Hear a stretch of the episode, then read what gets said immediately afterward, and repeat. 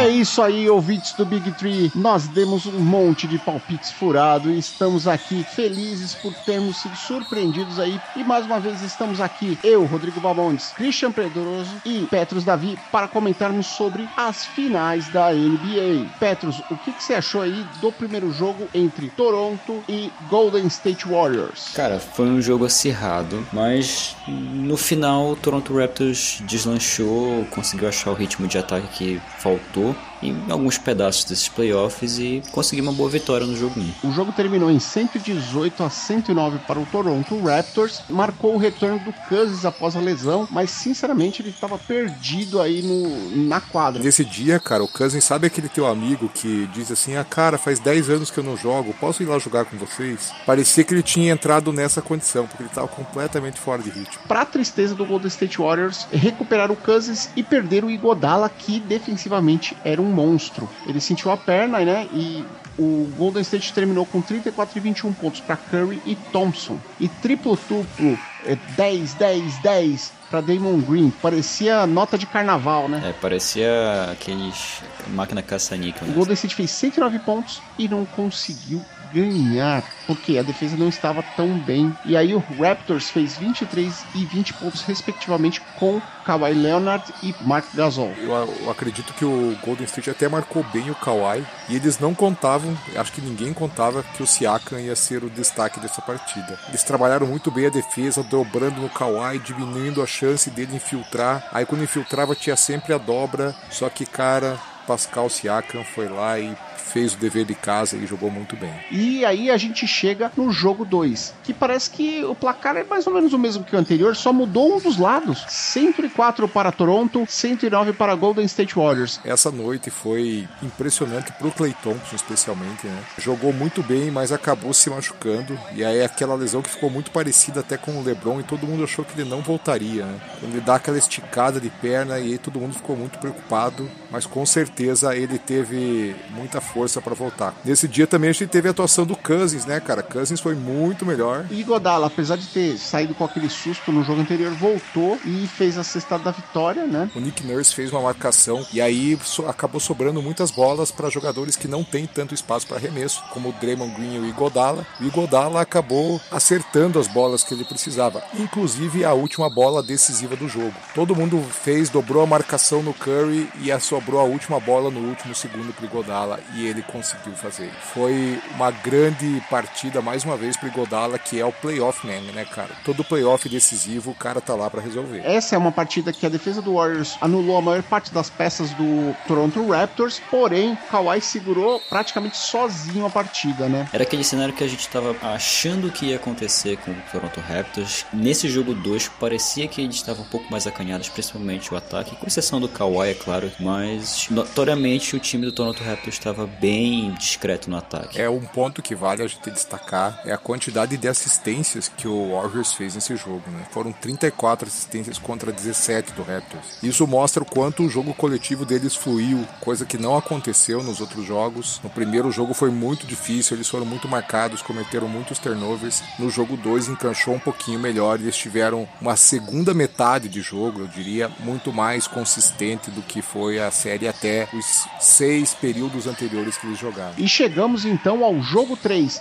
onde o Golden State Warriors fez 109 pontos novamente contra 123 do Toronto Raptors. Isso só mostra o quanto o Golden State é strength in numbers, como eles mesmos dizem, né, cara? Mostraram muita regularidade para fazer os 109 pontos em todos os jogos. Mas nessa situação, nesse terceiro jogo, Toronto jogou muito bem. Jogar sem Clay Thompson, aí fica muito difícil, né, cara? Aí a gente sabe o quanto ele é forte. Ele não é tão pirotécnico, eu diria, quanto Curry ou quanto o Kevin Durant, mas ele vai fazendo uma cesta atrás da outra, cara, e vai ganhando consistência. A questão principal para mim foi que sem o, o Clay Thompson para dividir a marcação, a marcação ia ficar muito em cima do Curry. E apesar disso, a performance dele na partida foi muito boa, com 47 pontos, porém isso não foi suficiente para ganhar do Toronto Raptors. O Clay Thompson faz falta para dividir marcação, mas ele faz muita falta na defesa, ajudando o Draymond Green também. É, e esse foi o único jogo que o Danny Green jogou bem. Teve uma pontuação significativa e também jogou bem na defesa. Pô, outro destaque que a gente tem nesse jogo é o próprio Ibaka, cara. O cara saiu com seis tocos. Num jogo duro como esse faz muita diferença. Se você pensar, são 12 pontos evitados no mínimo. Convenhamos que o Ibaka foi um show à parte nesses finais, né? Ele parecia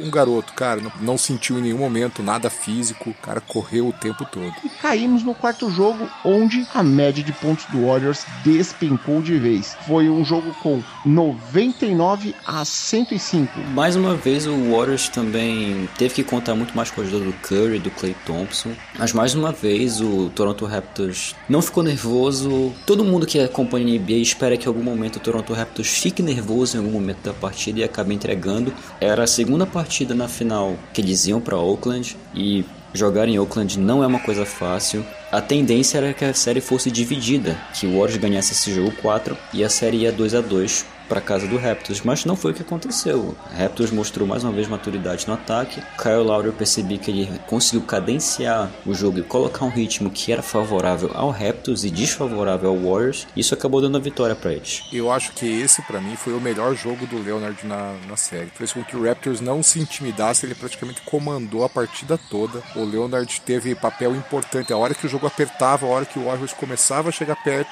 o Leonard fazia um 2 mais 1 ou uma cesta de 3 isso para mim foi decisivo psicologicamente para que não acontecesse essa amarelada aí que todo mundo esperava do, do Toronto. Os Splash Brothers fizeram 28 e 27 pontos respectivamente, ou 28 pro Thompson e 27 pro Curry. Kevin Looney fazendo 10 pontos, Raymond Green fazendo duplo-duplo com 10 pontos e 12 assistências. Porém, como você falou, foi uma partida gigante do Kawhi com 36 pontos, quer dizer, 19 do Pascal Siakam, 20 do Serge Ibaka que veio do banco. E com isso chegamos chegamos ao quinto jogo que marcou o retorno de Kevin Durant.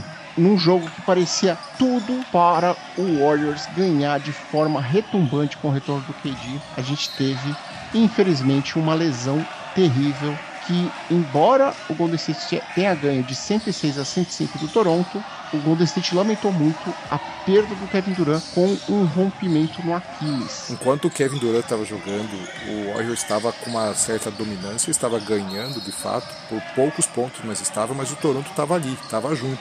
Né? Então isso me impressionou bastante. A única diferença era o quão difícil era para cada time fazer cesta. E o Golden State estava sofrendo muito menos para fazer as cestas. As jogadas estavam fluindo, coisa que para o Toronto era sempre aquela cesta difícil. Aquela cesta na marra, né? É, o Pascal Siakam jogando a bola toda esquisita, o Van Vliet fazendo aqueles malabarismos dele, o Kawhi quase andando umas três vezes para fazer a cesta. Então era sempre chorado. E o Golden State estava fazendo a jogadinha dele, quatro, cinco passes, sempre sobrava alguém e a cesta caía direto. O Kevin Durant estava 11 minutos e 57 em quadra quando após o lance ele rompeu o Aquiles, né? Naquele momento a torcida de Toronto fez ainda uma algazarra até eles perceberem pelos jogadores do Toronto o tamanho e a extensão da lesão e aí até o Drake que foi um torcedor símbolo do Toronto Raptors que era muito criticado, ele teve uma postura, vou dizer assim, elegante e humana com o Kevin Durant, parabéns para ele. E aí aquela situação, né? O Kevin Durant tinha feito 11 pontos, né, em praticamente 12 minutos, né, 11 a 57.